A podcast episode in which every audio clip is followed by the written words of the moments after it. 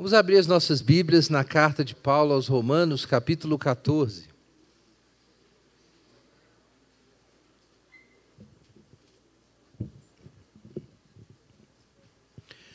Carta de Paulo aos Romanos, capítulo 14. A gente vai ler os versos 13 a 23 hoje. Portanto, não nos julguemos mais uns aos outros. Pelo contrário, tende como propósito não pôr pedra de tropeço ou obstáculo diante de vosso irmão. Eu sei e estou certo no Senhor Jesus que nada por si mesmo é ritualmente impuro, a não ser para quem assim o considera, para esse é impuro. Pois se teu irmão se entristece por causa de tua comida, não estás andando segundo o amor. Por causa de tua comida, não faças perecer aquele por quem Cristo morreu. Não deis motivo para que seja difamado o que considerais bom. Porque o reino de Deus não consiste em comer e beber, mas em justiça, paz e alegria no Espírito Santo Pois quem serve a Cristo dessa forma é agradável a Deus e aceito pelos homens. Portanto, sigamos as coisas que servem para a paz e que contribuem para a edificação mútua. Não destruas a obra de Deus por causa de comida. Na verdade, todo alimento é puro, mas se torna um mal se alguém vir nisso motivo de tropeço. É melhor não comer carne, nem beber vinho, nem fazer outra coisa que se torne motivo para que teu irmão tropece. A fé que tens, guarda contigo mesmo diante de Deus. Feliz é aquele que não se condena naquilo que aprova. Mas o que tem dúvidas é condenado se comer. Pois o que ele faz não provém de fé e tudo que não provém da fé é pecado. Amém. Pai Celeste, nós damos graças ao Senhor pela tua palavra e pedimos que o Senhor nos ilumine através dela, pelo teu Espírito Santo, nos dá entendimento e um coração pronto para obedecer. Nós clamamos em nome de Jesus. Amém. Irmãos, Seguimos então com a nossa discussão sobre os fracos e os fortes, tema do apóstolo Paulo em Romanos capítulo 14, verso 1 e diante. Ele vai até o capítulo 15 com esse tema, até metade do capítulo 15. Os fracos e os fortes. O quem são os fracos e os fortes? Para lembrar né, da nossa discussão de domingo passado. Ao que tudo indica, a igreja de Roma não foi fundada por um apóstolo. Existe uma tradição de que ela teria sido fundada por Pedro, mas a gente não tem evidência bíblica disso. E Paulo, mas era uma igreja importante na época que Paulo escreve a carta. E ele esperava que a igreja desse um suporte para ele evangelizar a Espanha. Ele fala isso no final da carta aos Romanos. Então ele escreve uma carta expondo todo o seu evangelho para essa igreja que já era importante nessa época. Agora, a igreja, todas as igrejas, ou quase todas as igrejas é, que surgiram ali no início da obra apostólica, começaram com pequenas comunidades judaicas que, e, e alguns cristãos gentios que frequentavam é, as sinagogas e, quando ouviam o evangelho da graça, se convertiam rapidamente. Aquilo costumava gerar uma cisão na sinagoga, porque os judeus, é, muitos judeus tinham um problema com a ideia de um gentio poder ter acesso as bênçãos do pacto sem virar judeu. Então, isso dava problema. O pessoal dividia. Mas as igrejas que surgiram tinham, então, duas comunidades, judeus e gentios. E, ao que parece, muitos cristãos judeus é, mantinham várias regras alimentares derivadas ali do judaísmo e que os, os gentios, os não, não judeus convertidos, não tinham a obrigação de seguir essas regras. Né? Houve um acordo no Concílio de Jerusalém, está lá em Atos 15, de que os, os não-judeus que se convertessem a Jesus não tinham que seguir esse conjunto de regras. Não, é, não era necessário. Então a gente não sabe exatamente como aconteceu em Roma. Parece que com a expulsão de, dos judeus de Roma, a igreja de Roma ficou por um bom tempo é uma igreja de maioria gentílica. Depois, quando os judeus retornam, eles não têm aquela massa crítica para isso ser alterado. Então, você tem na igreja os fortes, que são pessoas que entenderam que não precisam seguir regras alimentares e outras regras cerimoniais, provavelmente, e tinha uma turma lá que não comia qualquer alimento.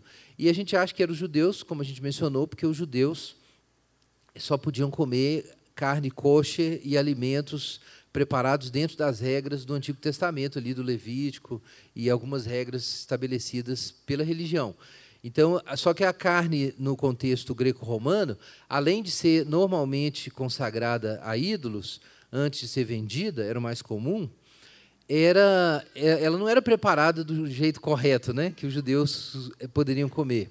Então é bem provável que com a expulsão dos judeus de Roma pelo imperador Cláudio, ele tem usado uma estratégia que, que se usava para complicar a vida dos judeus em muitos momentos da história, que era fechar os estabelecimentos que vendiam comida coxa. Aí o pessoal não podia comer a comida e tinha que vazar, ir para outros lugares. Então, era uma das formas de perseguir é, judeus. Então, é, isso deve ter acontecido logo no início, e quando os judeus voltam, a carne é um problema, porque eles não podiam comer a carne que vendia no mercado. O modo como os romanos preparavam a carne era considerado não apenas nojento, mas impuro, contrário a Deus pelos judeus.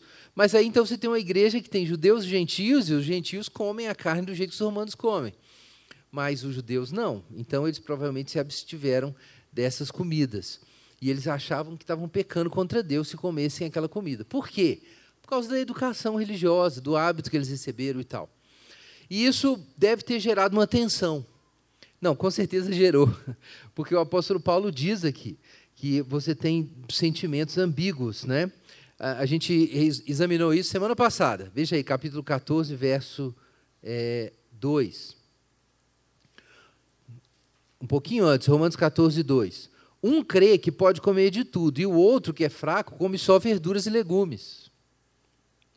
Então, os dois grupos começaram a é, se bicar. Começou a ter problema. Olha o versículo 3. Quem come, não despreze quem não come, e quem não come, não julgue quem come, pois Deus o acolheu.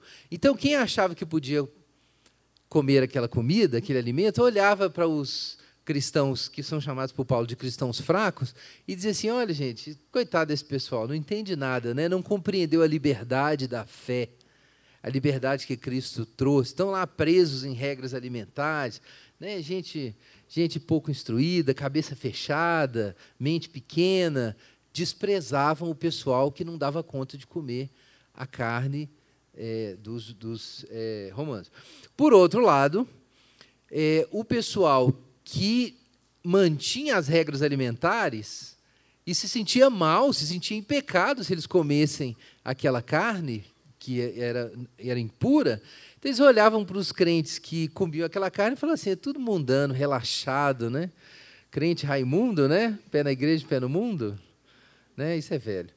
Então, é, é, pegava mal, assim, os dois grupos tinham suspeitas. Né? Os, os fortes desprezavam os fracos, e os fracos julgavam e desconfiavam da fé dos fortes. Na verdade, é, provavelmente os fracos não se chamavam de fracos. Não se consideravam fracos na fé. Mas o, o apóstolo Paulo intervém e diz: não, é o fraco na fé, isso é, isso é fraqueza mesmo. A pessoa não compreender que questões alimentares não importam, não são centrais. É uma fraqueza. E ele se coloca no grupo dos fortes. Olha aí na sua Bíblia, Romanos 15, 1. Nós que somos fortes devemos suportar as fraquezas dos fracos, e aí, e aí segue. Então, Paulo, apesar de haver uma divergência de opinião, Paulo não diz que não existe um lado mais certo do que outro do ponto de vista é, do mérito da questão. Existe sim. A posição correta, mais madura, é compreender que não tem problema. Que ele vai dizer a mesma coisa lá em Romano, em 1 Coríntios, capítulo é, 8, é, verso 1 em diante. Vai dizer a mesma coisa lá, só que num contexto diferente. Né? Aqui o conflito é, são judeus que não comem, judeus convertidos, na maioria que não comem a carne, e talvez alguns gentios é, é, convertidos que comem a carne, talvez com algumas exceções, né? Um, alguns judeus num grupo e alguns gentios no outro, mas grosso modo seria isso. E no caso de Coríntios, o problema é a carne sacrificada aos ídolos. Então é uma coisa mais. É, um, é uma, uma dúvida entre cristãos, não, não judeus e gentios exatamente, mas dois grupos de cristãos mistos, provavelmente a maioria gentios. E então o problema é um pouco diferente, mas a lógica é parecida. O Paulo vai dizer lá em 1 Coríntios capítulo 8, a comida não nos recomendará a Deus, porque não somos melhores se comermos, nem piores, ou é, piores se comermos, nem melhores se não comermos. Ou é deve ser o inverso.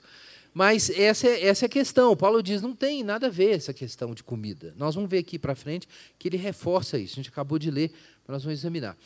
Então, qual é o ponto do apóstolo Paulo? É que mesmo que os fortes estejam no mérito da questão corretos e a posição deles seja melhor, questões de consciência, de caminhada pessoal, e questões que são, como os reformadores disseram, adiáfora, ou seja, não são questões essenciais, são questões assim eletivas, secundárias, dependem do, do contexto. Então o apóstolo Paulo diz: nessas questões é muito importante respeitar a caminhada de cada um. Esse é o ponto do apóstolo Paulo. Então, nosso tema, semana passada, foi esse: a soberania de Cristo na alma. A soberania de Cristo na alma. Ok, a nossa fé é uma fé só, mas isso não te dá a capacidade e nem o direito de fazer interferências na fé do outro. A gente pode conversar, pode debater, mas tem um momento que você precisa lembrar que o seu irmão não está no seu bolso, que ele tem uma relação dele com Deus. Existe algo comunitário, ninguém está negando isso. E até a ênfase de Paulo do verso 13 em diante. Existe o compartilhado. E o compartilhado é cuidado por todos. Então, se alguém está negando o compartilhado, negando que Jesus é o Senhor, nós vamos questionar o sujeito. Porque aí ele está quebrando um laço que nos conecta. Mas não existe só o compartilhado, existe o pessoal também. Não existe só o coletivo, tem o singular e o individual. Então, nós temos coletivamente uma relação com Deus, mas cada um tem uma relação particular com Deus. Tem algo singular, algo seu. E aí Paulo enfatiza isso no trecho anterior que a gente leu, quando ele diz que cada um de nós dará conta de si mesmo a Deus. Por isso você não pode dominar a fé do outro, porque o outro tem uma área ali que é ele com Deus e ninguém vai entrar. Cada um dará conta de si mesmo a Deus. Então, viver em comunidade envolve também respeitar limites e deixar o outro ser o outro. Atenção, não é a mesma coisa que o individualismo moderno, que vai pensar a alteridade como absoluta, de modo que nós não temos algo coletivo, algo que nos reduza a uma unidade. Existe o coletivo também. Na visão bíblica, só se ler aqui, Paulo falou isso em Romanos, capítulo 12, por exemplo. Ó, Embora muitos, somos um só corpo de Cristo e individualmente membros uns dos outros. Isso faz parte da ontologia social de Paulo. Nós somos individuais e coletivos. A tendência da cultura moderna é pensar só na individualidade a cultura moderna ocidental. O indivíduo é que importa, eu sou totalmente diferente do outro, cada um tem uma identidade, ninguém pode questionar a identidade de ninguém. Aí vai para o outro lado, não é a visão bíblica. Mas tem também culturas altamente coletivistas, você não pode respirar, tudo é a massa. Mas na visão bíblica existe o individual e o coletivo, como Deus é um e três, uma trindade. Então, Paulo puxa para um lado agora e ele fala, ele puxa para o lado do individual e fala assim: olha, para a gente viver em comunidade, você tem que respeitar o outro. Se você não deixar o outro ser o outro, vai desmanchar a comunidade. Então nós temos coisas compartilhadas, mas temos coisas diferentes. Nós não somos é, redutíveis a uma coisa só. Então ele vai dizer: por que julgas o teu irmão? Né? Cada um vai ser julgado diante de Deus. Ele chega a dizer o seguinte, no verso, capítulo 14, verso 4, isso é muito legal. Quem és tu que julgas o servo alheio? É interessante isso, é, é irônico, mas a impressão que dá é que Paulo está dizendo o seguinte: você está pensando que você é o senhor do seu irmão? O seu irmão é o servo de outra pessoa, não é seu. Ele não está no seu bolso, é o servo alheio. Então você tem que dar um espaço para ele ser ele. Que Jesus vai lidar com ele. Eu vou ler um trechinho aqui, muito interessante, do, do, das palestras sobre o calvinismo, do Abraham Kuyper, quando ele fala sobre, sobre a religião. Veja que interessante, falando sobre o impacto do protestantismo no Ocidente, um aspecto desse impacto. Se a exigência da religião é que cada coração humano deva dar glória a Deus, nenhum homem pode comparecer diante de Deus em nome de outro. Então, cada ser humano deve comparecer pessoalmente por si mesmo, e a religião atinge seu alvo somente no sacerdócio universal dos crentes. Até mesmo o bebê recém-nascido deve ter recebido a semente da religião do próprio Deus. A importância desse segundo ponto na questão da religião, culminando como faz na confissão da eleição pessoal, é incalculável. Por um lado, toda religião deve inclinar-se para tornar o homem livre, para que, por meio de uma clara afirmação, ele possa expressar aquela impressão religiosa geral gravada sobre a natureza inconsciente pelo próprio Deus. Por outro lado, cada apresentação de um sacerdote ou feiticeiro interpondo-se no caminho da religião prende o espírito humano em uma cadeia que o oprime mais miseravelmente, quanto mais sua piedade cresce em fervor. E aí o, o Kuyper puxa a sardinha para o seu lado aqui. Somente nas igrejas que assumem a sua posição no calvinismo encontramos essa independência espiritual que habilita o crente a opor-se, se necessário for, e por causa de Deus, até mesmo ao mais poderoso oficial da igreja. Os luteranos também. Somente aquele que pessoalmente permanece diante de Deus, por sua própria conta, e goza uma comunhão ininterrupta com Deus, pode apropriadamente exibir as gloriosas asas da liberdade. É por isso que, na visão protestante, a liberdade da religião é a base de todas as liberdades civis, porque historicamente foi assim que aconteceu. A revolta protestante criou uma situação nova na Europa de fato, porque não importa o que o Papa ou o rei disserem, o sujeito está diante de Deus e ele levanta isso aí e fala: Sinto muito eu estou diante de Deus, eu respondo a Deus, e aí você tem uma nova dinâmica acontecendo na Europa. E é engraçado pensar nisso, que Paulo está falando é sobre isso, o servo alheio. Se eu sou servo de Jesus e o sujeito é servo de Jesus, eu não tenho domínio sobre o outro, né? eu não posso pôr ele no bolso. Então, ainda que a gente precise sim de algumas a gente tem uma dimensão compartilhada, e Paulo é bem rígido nessas questões. Quando alguém nega a fé, ele fala assim: olha, não dá para ser parte da comunidade. Aí você pensa assim, então tem que ser todo mundo uniforme. Aí Paulo vai dizer: não, porque nós somos uma comunidade, mas também somos indivíduos. Então, em muitas áreas, tem um espaço ali que você tem que deixar o irmão viver a caminhada dele. E aí você descobre que servir, se todos servimos a Jesus, e, e, o, e, Jesus é o mediador entre eu e meu irmão, como diz Dietrich Bonhoeffer, então existe um limite entre eu e meu irmão. não sei se você já pensou por isso, mas Jesus sem o Senhor de todos, quem é casado e tem uma caminhada cristã sabe disso. Que no, por causa do pecado agindo em nós, por causa da imaturidade, muitas vezes um invade o espaço do outro. Mas quando os dois estão comprometidos com Jesus, os dois sabem que eles vão ter que se apresentar diante de Deus e responder. Então, em algum momento, eles têm que se emendar.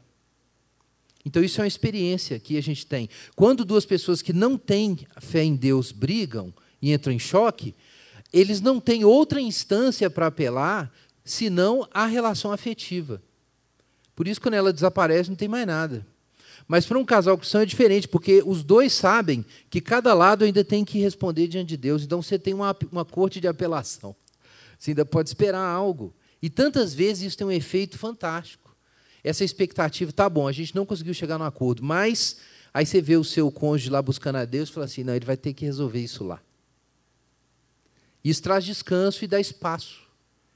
Realmente dá espaço, faz diferença. Vejam, irmãos, que fantástico isso que Paulo está introduzindo. O serviço a Jesus, o reconhecimento do Senhor Jesus traz liberdade. A graça traz liberdade. Eu ter uma relação com Deus e eu saber que Deus me aceitou e aceitou o outro, cria um espaço de manobra, de respiração, de troca entre nós. E aqui Paulo está falando sobre a vida em comunidade, mas a gente sabe historicamente que isso extravasou e trouxe outros resultados muito importantes que hoje a gente preza a gente preza muito. Mesmo quem critica o protestantismo, critica a reforma, reclama, preza muito a liberdade individual. E essa, essa não é a única, mas é uma das fontes dessa, dessa liberdade. Então, irmãos, e agora, é claro, o que aconteceu no Ocidente é que esse discurso, isso aconteceu no Ocidente, ele pode ser extrapolado de uma forma destrutiva e virar só a afirmação da individualidade. Ok, então eu faço o que eu quero, eu faço o que eu gosto, é, eu sou um dos fortes. O sujeito ali tem uma consciência fraca, não entende que eu posso comer isso aqui, o problema dele. Toda vez que ele aparecer na roda, a gente vai zoar o cara, porque ele não devia ser assim. Então, de repente, você pode começar a pensar a sua liberdade individual de um modo que desconsidera o quê? Que nós somos um corpo. E aí vem a segunda parte do argumento de Paulo. Primeiro, Cristo é o soberano sobre a alma, sem dúvida. Mas, se nós estamos de fato servindo a Cristo e colocando foco na direção certa, a gente vai lembrar do outro. Olha aí, verso, verso 13. Portanto, Paulo está tirando inferências aqui do que ele acabou de ensinar. Portanto, não nos julguemos mais uns aos outros. Então, isso é o que se segue da soberania de Cristo na alma. Essa humildade de não julgar, essa compreensão de que a graça vai mais longe do que eu sou capaz de ir. Então, isso liberta o meu irmão, e se ele foi liberto e aceito, eu preciso aceitar o meu irmão. Então, não julgar significa, na prática das relações, a gente reconhecer a presença de Jesus. Qual é o argumento de Paulo no capítulo 12, quando ele fala sobre é, o, como a gente lida com os inimigos, com a injustiça que é feita contra nós. Ele diz assim: Amados, não vos vingueis a vós mesmos, mas dai lugar à ira, pois está escrito: A vingança é minha e eu retribuirei, diz o Senhor. O que isso significa? Que não se vingar exige fé em Deus. Porque se você não acreditar que existe um Deus justo que vai lidar com a situação, você não vai se aguentar de ansiedade e vai tentar fazer justiça com as próprias mãos. Então, o que Paulo diz é que a crença que Deus é o juiz altera positivamente, ou deveria alterar positivamente, o modo como a gente faz a gestão dos relacionamentos. Quer dizer, Deus está na equação, de fato, ou não está? Se Deus está na sua equação, então isso altera o resultado. Se existe um Deus que vai julgar aquilo, então você, você não tem que resolver. Você não tem que morrer desesperado com a sensação de injustiça se você crê que tem um Deus justo. Isso altera sua relação com aquilo. Não no sentido de que providências não serão tomadas, porque Romanos capítulo 13, verso 1 e diante, fala que existem instâncias para providências serem tomadas. Então, é, Paulo diz: Não vos vingueis a vós mesmos. Mas depois ele diz no capítulo 13 que é, as autoridades são o vingador estabelecido por Deus. Então, não é que não existe uma estrutura para provisoriamente manifestar a justiça divina. Existem. Na igreja local existem também. Se você ler 1 Coríntios, você vai ver Paulo falar sobre isso. Mas você, pessoalmente, não pode permitir que a ansiedade que se origina da falta de fé corrompa os relacionamentos. Destrua coisas que precisam ser guardadas, cultivadas, protegidas. Até mesmo a relação, Paulo diz, com pessoas de fora, inimigos da fé, inimigos de Jesus e, por tabela, inimigos da igreja. Então, é, vejam que a fé altera a coisa. Mas Paulo não diz apenas o seguinte: dai lugar à ira, existe um Deus juiz. Ele diz outra coisa, ele diz o seguinte: que se Deus acolheu o meu irmão, está no capítulo 14, verso 3. Então eu também tenho que acolher o meu irmão. Então vejam só: se você crê que existe um Deus que é o Salvador e o juiz, então quando alguém que está sob o julgamento de Deus falha com você, então Deus vai, vai retribuir. Mas se alguém que está sob a graça falha com você, Deus também lidou com isso, porque Deus o acolheu em Jesus, o pecado dele já foi pago. Então, Paulo está tomando o evangelho de que Deus é o Salvador e o juiz, anunciado no Antigo Testamento, e trazendo para a vida, dizendo o seguinte: você crê que Jesus, é, que todos nós estávamos condenados? Sim. Você crê que Jesus é o Salvador e pagou seus pecados? Sim. Então agora transforme isso numa relação social. Transforme isso no modo de relacionar com o outro. Então eu não tenho que trazer vingança e eu não tenho que cobrar, não posso cobrar nada do meu irmão. No sentido último, eu não posso. Ah, vejam que, que sério é isso aqui. A gente tem que pensar até mesmo nas reparações que, que Jesus e Paulo ensina, que quando a gente falha uns com os outros na comunidade, a gente tem que buscar reparação. Mas entenda que essa reparação não tem um sentido último, é uma reparação relacional. Porque no sentido jurídico, judicial, o pecado que o seu irmão cometeu contra você, Jesus já levou. Ele já levou. É por isso que você já tem que perdoar, você não tem escolha. Então pode cobrar isso de novo. Seus pecados foram perdoados, os dele foram também. Se você cobrar, Jesus não levou os pecados dele, mas ele não levou o seu também. Como é que faz? Então, crer em Jesus tem um desdobramento para as relações sociais. Tem que mudar o modo como a gente vê as coisas.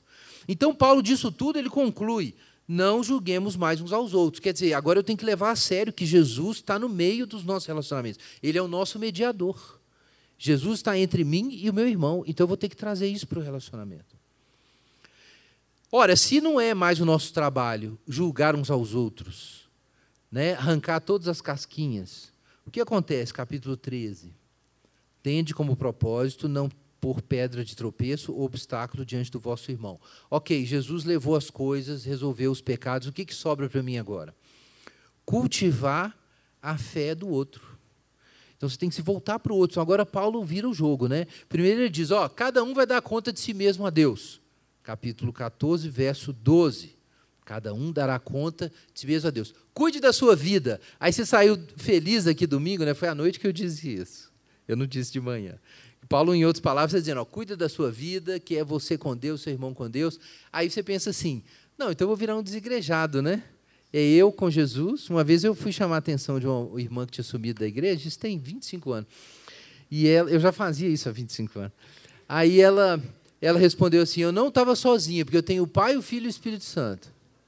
Amém, que eu ia dizer, né? É verdade. Então você pode virar assim: Não, eu com Deus cuido da minha vida. É, verso 12, né? Mas lê o 13 aí. Olha o que está falando no 13. Tende, é, tende como propósito não pôr pedra de tropeço ou obstáculo diante de vosso irmão. Então você não pode pensar só em você, não, se pensar no outro. Paulo está dizendo: existe o você e existe o todos. Quando o sujeito, o pessoal puxa muito para o lado do todos, Paulo puxa para o lado do você. Quando puxa, o povo puxa demais para o lado individual, né, do, do você, então Paulo puxa para o outro lado, para o lado do todos. Né? Então existe o coletivo. Reconhecer a mediação de Cristo aumenta a liberdade, mas também estabelece um propósito. Paulo fala aqui sobre isso na metade do versículo. Tende como propósito não pôr pedra de tropeço ou obstáculo diante do vosso irmão. Então, irmãos, propósito. Existe um foco. Existe um objetivo nessa caminhada coletiva.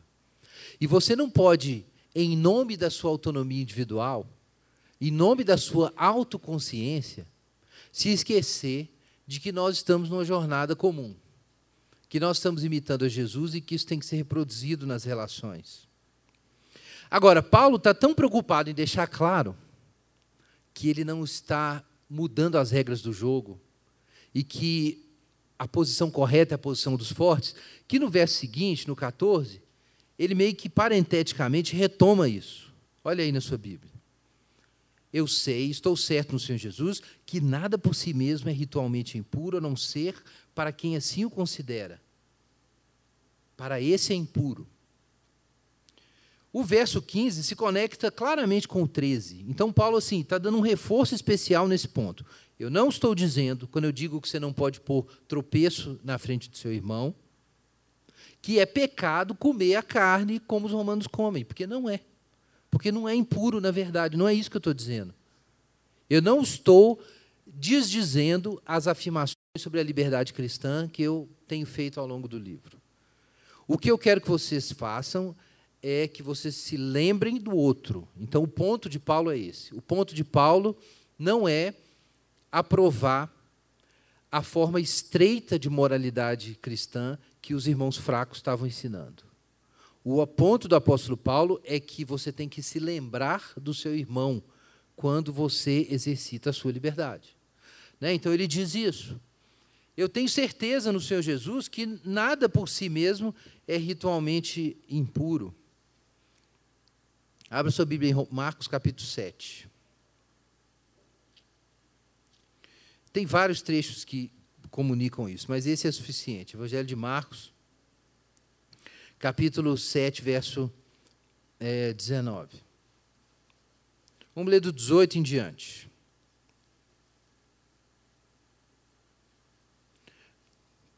Marcos 7, 18b em diante. Não compreendeis que tudo que entra de fora do homem não pode torná-lo impuro? Porque não entra no seu coração, mas no estômago, depois é expelido. Assim, Jesus declarou puros todos os alimentos. Caso encerrado. Caso encerrado. O pessoal derrumou, demorou um pouco para entender. Você vai ver lá, Pedro não queria é, sentar com gentios para comer com gentios, e aí teve aquela experiência, né, logo depois do Pentecostes, com Cornélio em que Deus não apenas, enfim, ele teve uma visão né, do lençol com os animais, e Deus falou, mata e come. Aí ele falou, de modo nenhum, Senhor, porque nunca entrou coisa impura, comum na minha boca. E aí, aí a resposta de Deus é, não tornes impuro aquilo que Deus é, é, purificou. E aí ele entende, claro, que na verdade Deus estava recebendo os gentios. Mas é interessante que a, a imagem que Deus usa na visão é dos alimentos. Porque os alimentos eram o símbolo mais imediato na experiência religiosa judaica. Essa questão de alimentos comuns ou impuros era a metáfora concreta, assim, a coisa mais imediata para comunicar para eles o conceito de que Deus é santo e que é, você não pode se apresentar diante de Deus impuro. Então, era, era a pedagogia que Deus usou com Israel. Era pedagogia, pedagogia que Deus usou com o seu povo. Então, é, Paulo está deixando, está repetindo aqui um ensino que que não era só dele, na verdade. A igreja foi aos poucos compreendendo isso, que aquelas regras cerimoniais, aquele conceito materializado de puro e impuro, ele estava sendo superado. A, a, ideia da santidade de Deus ia muito além dessa questão de alimentos. Então, essas coisas são superadas. Depois ele fala sobre isso em Colossenses, por exemplo. A carta aos Hebreus também ensina bastante sobre isso. Então, não, não existe esse problema. Estou certo no Senhor que nada em si mesmo é impuro. O problema está onde? Final do versículo 14. Na cabeça da pessoa. Se para a pessoa aquilo é impuro, vejam que importante isso. Se para a pessoa aquilo é impuro, quando ela viola essa crença e come daquele alimento, ela estabeleceu uma contradição dentro dela é verdade que Deus, a concepção de Deus, de bem que Deus é, tem, se a gente pode dizer assim, é infinitamente superior e mais perfeita do que a nossa. Mas parece que Deus se acomoda ao lugar onde nós estamos. Então conta para Deus se você tem uma ideia inadequada, mas é a ideia que você tem, e você viola isso. Isso conta para Deus. Não é interessante? Pensa quando uma criança faz um desenho todo garranchado. Mas assim, ela usou o máximo da arte, da capacidade que ela tinha e fez aquele desenho e te deu aquele desenho. Então, você não compara aquilo com um, um pintor profissional, com um desenhista profissional. Você não faz essa comparação. Você se acomoda às limitações da criança e você considera a relação que foi estabelecida ali. O que é surpreendente é imaginar que Deus faça assim também em relação às nossas crenças, isso é surpreendente. Você pode pensar assim: se eu não tiver as crenças perfeitas, exatas, eu estou excluído da presença de Deus. Parece que não.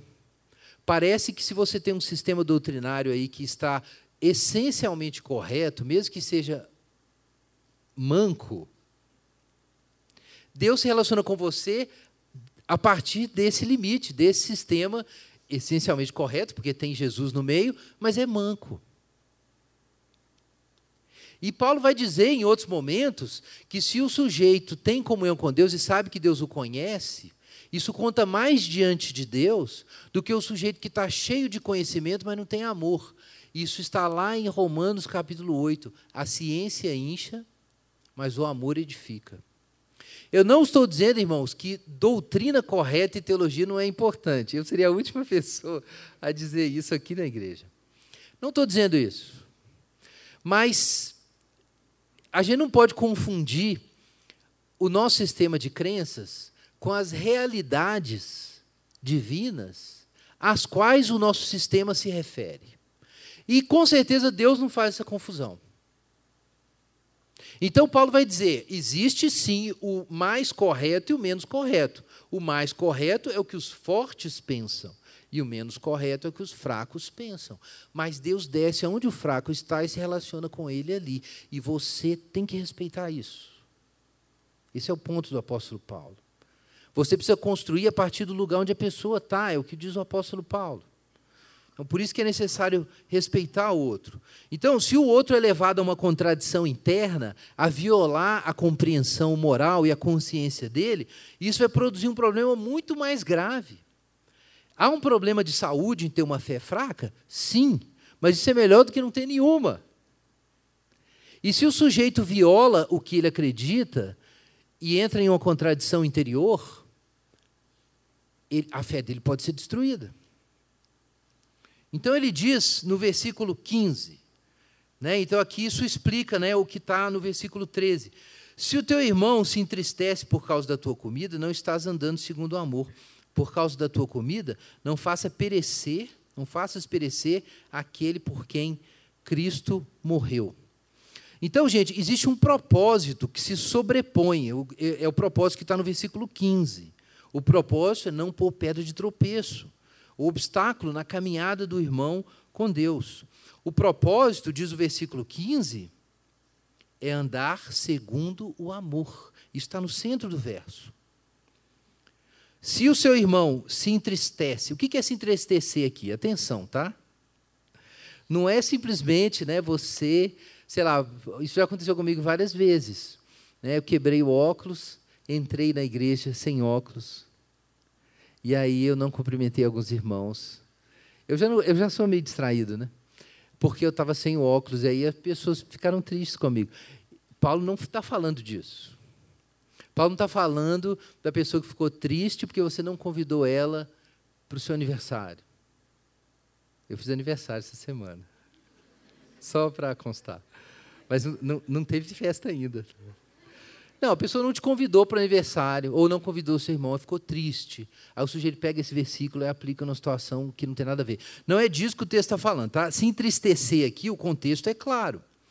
Ele fala sobre é, final do verso 15, o sujeito perecer. Ele fala sobre isso.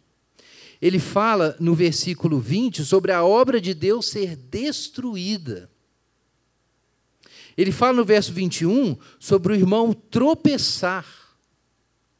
Então, aqui, entristecer aqui, é uma das formas de colocar um outro problema, que é o sujeito se esvaziar espiritualmente e entrar em colapso. Por quê?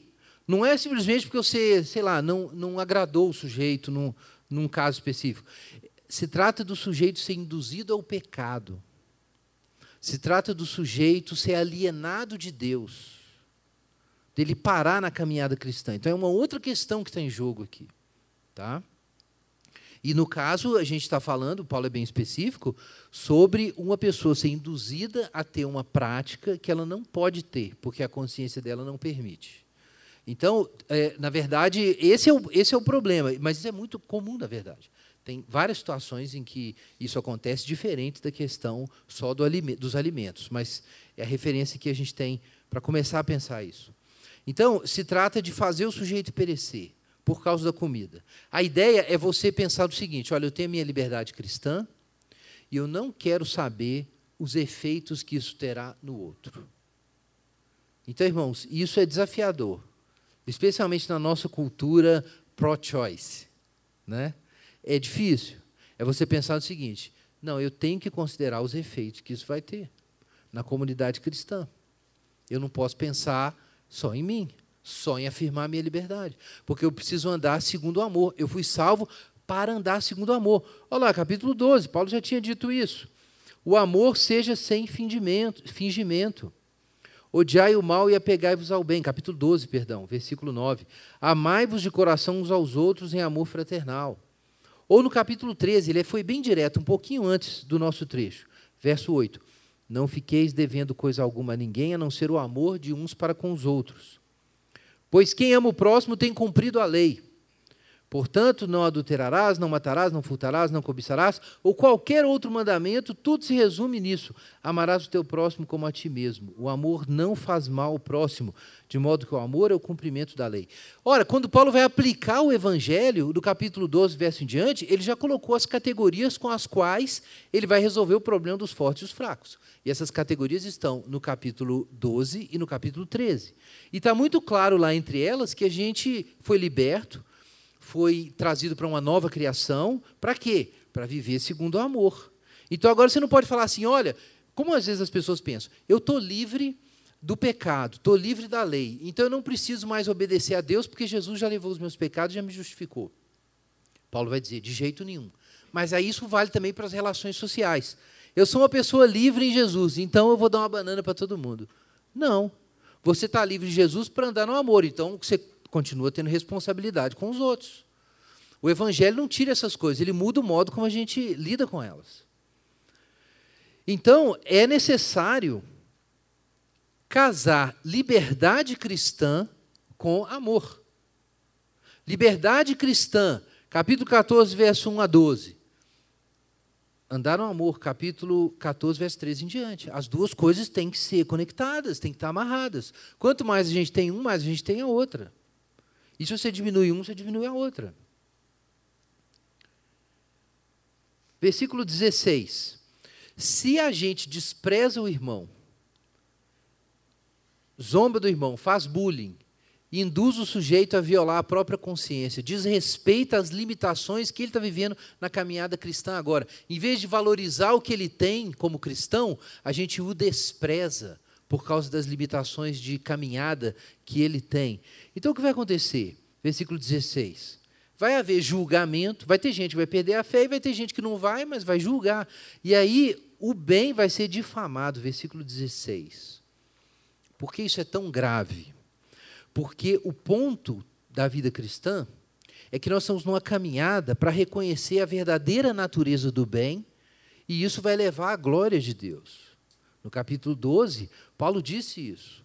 A gente precisa ter a nossa mente renovada e resistir à conformação com o mundo para chegar à compreensão de qual seja a boa, agradável e perfeita vontade de Deus.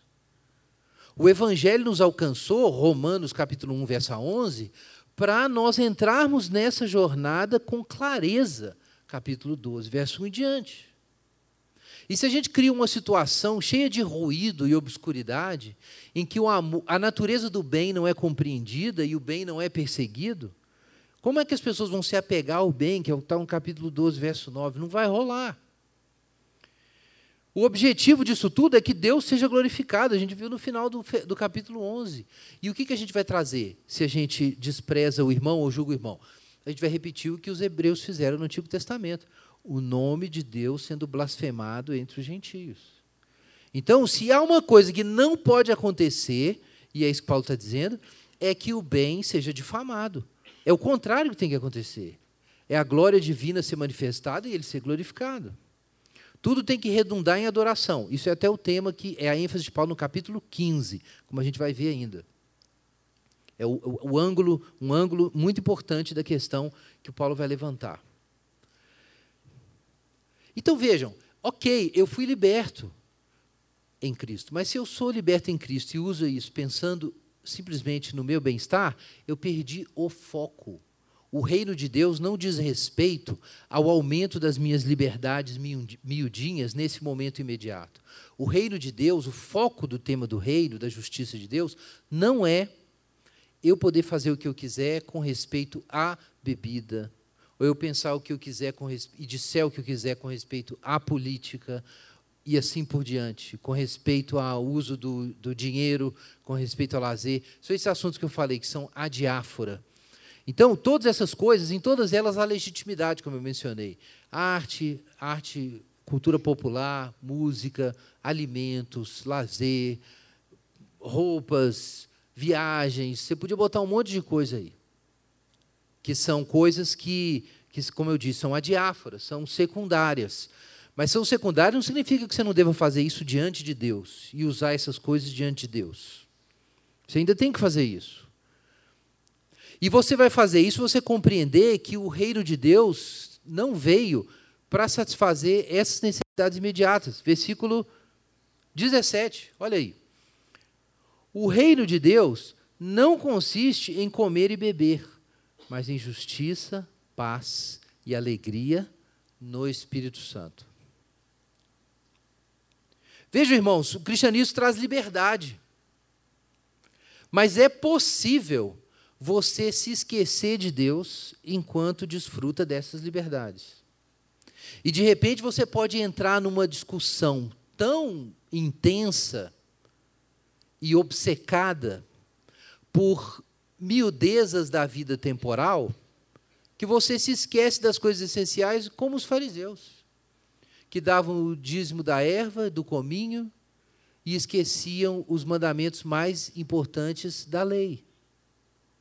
É possível, irmãos, a gente fazer isso. De repente, a gente descobriu, a, os fortes descobriram as liberdades políticas que a fé cristã, é, é, que tem ressonância com a fé cristã, ou que elas recomendam, ou é, as orientações que a revelação cristã e a história cristã nos trazem sobre como viver na vida pública, ok, então a gente começa a debater esse assunto. E aí tem os fortes e os fracos. Sei lá, né, quem são os fortes e os fracos nessa discussão. Mas talvez tenha né, num, num, certo contexto, quem tem uma compreensão mais clara do que é essa presença cristã nessa área, como acontece com a carne, e o outro tem uma compreensão mais limitada. Suponhamos que isso aconteça, tá? hipoteticamente. E a gente começa a debater esses negócios, discutir, e aí a gente pensa assim: olha, quer saber? O que importa é eu fazer o que eu penso, é a liberdade cristã, esse bando de crente tapado aí, está enchendo o saco, e aí começa a dar aqueles conflitos que todos conhecem, quando não se envolveram, né? Já. Então, como é que a gente faz nessa situação? Então, Paulo diz: espera aí, meu irmão, você tem que lembrar que não é que as coisas temporais não são importantes, você tem que comer. Você tem que comer e beber, mas o reino de Deus não é comida e bebida. Claro que se todo mundo concordar com os fortes, nós vamos ter uma igreja mais descolada. Uma igreja mais afinada com as realidades contemporâneas. Uma igreja que não fica colocando obstáculos idiotas na frente de um incrédulo. Sem dúvida que sim. A gente pode pensar mil coisas. A vida vai ser mais legal. Se todo mundo for legal. Mas o reino de Deus não consiste nisso. Então percebam que a forma do testemunho público que a igreja dá nessas áreas não é mais importante do que a igreja viver intensamente a presença de Deus. Não é mais importante. Não é mais importante. O meu irmão pode ter a cabeça desse tamanho, mas se a gente pode orar junto e o Espírito Santo se manifesta, isso é mais importante do que a gente ter um acordo sobre a presença cristã na política, por exemplo. Não estou dizendo que isso não é importante. Mas Paulo claramente vincula o reino de Deus aqui com resultados da obra sobrenatural do Espírito Santo em nós. É claro que isso vai alterar o jeito que você lida com comida e bebida. Por quê? Porque Paulo diz que tudo que nós fizermos tem que ser feito para a glória de Deus. Ele também diz que tudo deve ser feito em nome de Jesus. Então a comida e bebida é um lugar, sim, de mostrar a comunhão com Deus, mas não é a fonte dela. O sexo é um lugar para mostrar a comunhão com Deus, mas não é o reino de Deus, não é isso. A arte é um lugar para a gente mostrar a glória de Deus? Sim, mas o reino de Deus não é isso. O reino de Deus é justiça, paz e alegria do Espírito Santo. Hoje de manhã a gente leu lá no Labri um trecho das cartas a Malcolm, do C.S. Lewis, a carta 17, e ele termina dizendo o seguinte: A alegria é um assunto levado a sério no céu. É muito importante compreender isso. A qualidade da comunhão com Deus e do caráter cristão é o mais importante, são as coisas eternas. E Paulo está puxando para isso, então. O, a gente está renovando a nossa mente. Capítulo 12, verso 2. A gente não está se conformando com o mundo, a gente está renovando a nossa mente para compreender qual seja a boa, agradável e perfeita vontade de Deus. E Paulo está dizendo agora: a boa, agradável e perfeita vontade de Deus é colocar as coisas mais importantes em primeiro lugar e entender que algumas coisas são secundárias. E a gente não está com a mente renovada se a gente está guerreando entre nós por causa de coisas que são absolutamente secundárias.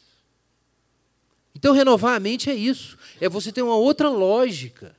Isso que Paulo está dizendo, ok, Cristo veio para te libertar, você é soberano, ou Cristo é soberano sobre você, e significa que existe uma soberania da sua consciência, maravilha, fantástico, mas existe a comunidade, existe o amor, existe o bem, e você precisa viver isso. Verso 18: Quem serve a Cristo dessa forma é agradável a Deus e aceito pelos homens. Para que de fato Deus seja glorificado, e Deus seja glorificado entre os homens, a gente precisa colocar o reino de Deus em primeiro lugar. E o reino de Deus não é comida nem bebida. Conclusão, verso 19 em diante. Sigamos as coisas que servem para a paz e que contribuem para a edificação mútua. Irmãos, eu falei isso semana passada. 1 Coríntios 14. O povo todo falando em línguas na igreja. Era um dom sobrenatural que Deus concedia. Aí Paulo olha aquilo e fala assim: peraí, gente, vocês estão pensando no outro? Porque é o seguinte: quando eu falo em línguas, ninguém entende. Então ninguém é edificado. Então, para que vocês estão todo mundo falando em línguas ao mesmo tempo? Eu prefiro falar 10 mil palavras, perdão, eu prefiro falar cinco palavras, né? em, em, de forma compreensível do que 10 mil palavras em outra língua. Qual é o ponto do apóstolo Paulo? Ele sempre pensa assim: é o seguinte, o que eu estou fazendo e o modo como eu estou vivendo constrói para o reino, edifica a igreja ou é só autoafirmação? Porque se for autoafirmação, não presta. É isso que Paulo está dizendo, isso é a mente renovada. O que, você vai fazer? Como você vai se comportar? Você tem que escolher aquilo que serve para a paz que edifica. Para muita gente, só de falar nisso dá agonia, eu sei. Nossa, mas deve ficar pensando o tempo inteiro nos outros? Sim, isso é o que Jesus fez. Você já devia saber disso. Isso é o que Jesus fez. É difícil, é cansativo, dá preguiça. Mas, se você quer ser crente, tem que fazer isso. Você tem que pensar o seguinte: peraí, como eu estou vivendo, está abençoando? Eu estou ajudando? a gente está construindo alguma coisa? A gente está difamando o reino ou está trazendo glória? Claro, gente, os incrédulos, eventualmente, não vão compreender o que a gente está fazendo e aí vai rolar uma difamação por incompreensão. Não estou nem falando disso. A questão é a gente ser, é o nome de Deus ser blasfemado entre os gentios por causa de coisa errada que a gente está fazendo. Pedro diz isso: se eu sou perseguido porque eu estou praticando a justiça, está tudo bem, mas ser perseguido por picaretagem não rola. Cristão não. Então a gente tem que pensar na comunidade, tem que pensar nos outros. Não destruas, verso 20, a obra de Deus por causa de comida. Sim, aí Paulo repete no verso 20: Eu sei que todo alimento é puro. Eu sei, eu não estou dizendo que tem nada errado com a comida. O problema é que, diz o final do verso 20, isso se torna um mal se se tornar uma razão de tropeço para outra pessoa. Então, não se trata de pensar apenas nas regras do condomínio. Não, pela lei do condomínio, eu estou autorizado a fazer isso aqui, eu não quero saber. A gente pode ficar com o som alto no talo até 10 horas da noite. Então, eu não quero saber do meu vizinho, porque é o meu direito. Não. Vejam isso. Paulo fala do direito do irmão no capítulo 14, verso 12. Mas a regra, a letra da lei, não produz comunidade. Esse é o problema do Brasil hoje. O que a gente vai fazer? Expandir os direitos individuais. E aí não vão ter uma sociedade justa. Qualquer pessoa que vive em família sabe que não é assim. Se não existir coisas compartilhadas, e amor e compromissos, com regras, com regras, só com isso você vai construir uma comunidade? Esquece. Isso não funciona, não. Nunca funcionou e nunca vai funcionar. Então, ok, existe a liberdade individual, existe. Meu direito, Paulo. Sim, meu irmão, seu direito. Só que Jesus acolheu seu irmão, você tem que acolher seu irmão. Você tem que pensar no que ele está vivendo internamente. E aí, no verso 21, aí é, é a parte mais difícil. Graças a Deus, no momento, a gente não tem problema com carne aqui. Capítulo 14, verso 21. É melhor não comer carne, nem beber vinho, nem fazer qualquer outra coisa que se torne motivo para o teu irmão tropeçar. Gente, parece que Paulo deu com a mão e tirou com a outra, né? Porque ele disse para o pessoal: olha, gente, claro, vocês podem comer o que vocês quiserem e tal. Mas aí no fim ele fala assim: mas, pensando no irmão, rolava até virar vegano. Não, irmãos, naquela época, tá? Isso não é o nosso problema hoje. Mas está claro qual é a questão. E aí nós chegamos então no clímax do texto versos 22 e 23. A fé que tens, guarda contigo diante de Deus. Feliz o que, aquele que não se condena naquilo que aprova. Mas o que tem dúvidas é condenado se comer, pois o que ele faz não provém de fé, e o que não provém de fé é pecado. O que é pensar na edificação do irmão? Porque esse é o assunto ali do versículo 13 em diante. O que é trabalhar para a edificação do irmão, para segurar o irmão lá, manter ele de pé? É pensar na fé. Edificação cristã, irmãos, é edificação na fé. A comunidade cristã é uma comunidade de fé. Se o irmão é sistematicamente induzido a violar a própria consciência e viver em contradição, por um lado aprovando e por outro se condenando, é o que diz o versículo 22, então aí ele se coloca sob condenação, porque aquele gesto aliena de Deus. Paulo não está limitando a liberdade dos fortes, de jeito nenhum mas ele está pensando na construção da fé. Irmãos, a fé não pode sobreviver se a pessoa viola o que considera serem seus absolutos morais. Isso é crucial. A fé não pode sobreviver se você consistentemente viola o que você acredita serem absolutos morais. Abre sua Bíblia aí.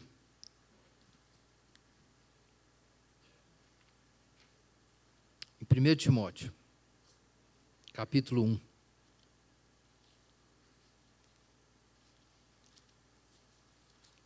Primeiro Timóteo capítulo 1, versículos 18 e 19.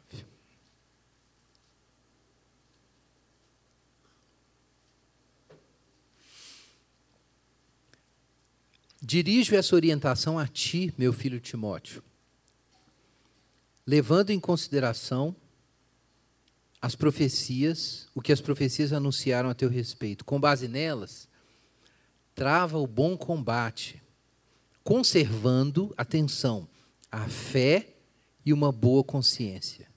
Pois alguns, vindo a rejeitá-la, naufragaram na fé. Irmãos, existe uma, uma lógica aqui uma psicologia da vida espiritual, se, se você quiser. Para que a fé seja preservada, você tem que manter a consistência na consciência. A consciência tem que ser pura. Se você começar a violar sua consciência sistematicamente, a sua fé vai afundar. Se você viola a sua consciência, você naufraga na fé. Então Paulo diz: tudo que não provém de fé é pecado, porque o que você faz na presença de Deus, em fé, alimenta, preserva, intensifica a sua relação com Deus. Comer pode ser um lugar de encontrar Deus. Contemplar o sol da manhã é o lugar de encontrar Deus. Servir é um lugar de encontrar Deus. O sexo é um lugar de encontrar Deus. Tudo pode ser um lugar de encontrar Deus. Porque a, os céus manifestam a glória de Deus. Tudo, a glória de Deus transparece através de todas as coisas. Mas para que você, é claro, alguns não conseguiram expandir sua fé ainda para abarcar tudo. É o que Paulo diz, os fracos não conseguiam, tinha uns negócios que eles não conseguiam conectar com Deus, não sabiam como fazer. Então você não vai forçar a barra. Por quê? Porque enquanto a fé do indivíduo cresce, se fortalece, aumenta em escopo, ela tem que continuar existindo.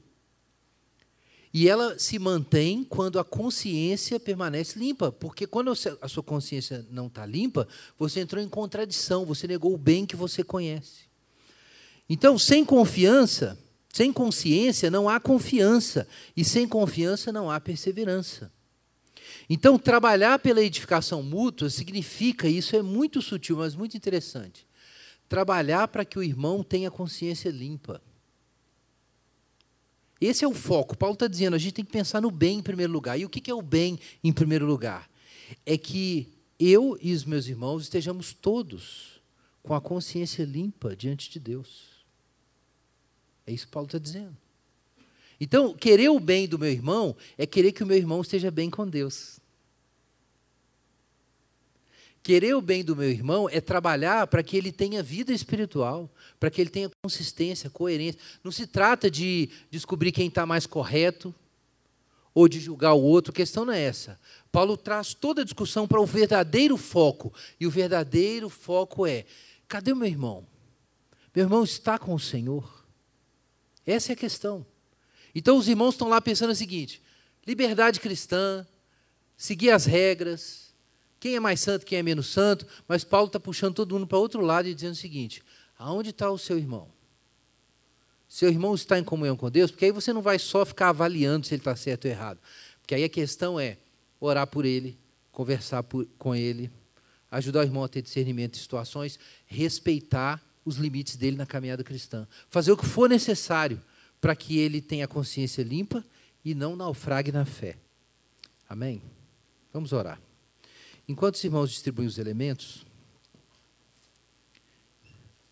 esse é o tema da sua oração. Como está, não apenas como está o seu irmão, mas como você está em relação ao seu irmão. Ore por isso agora. Peça a Deus para te dar esse coração correto.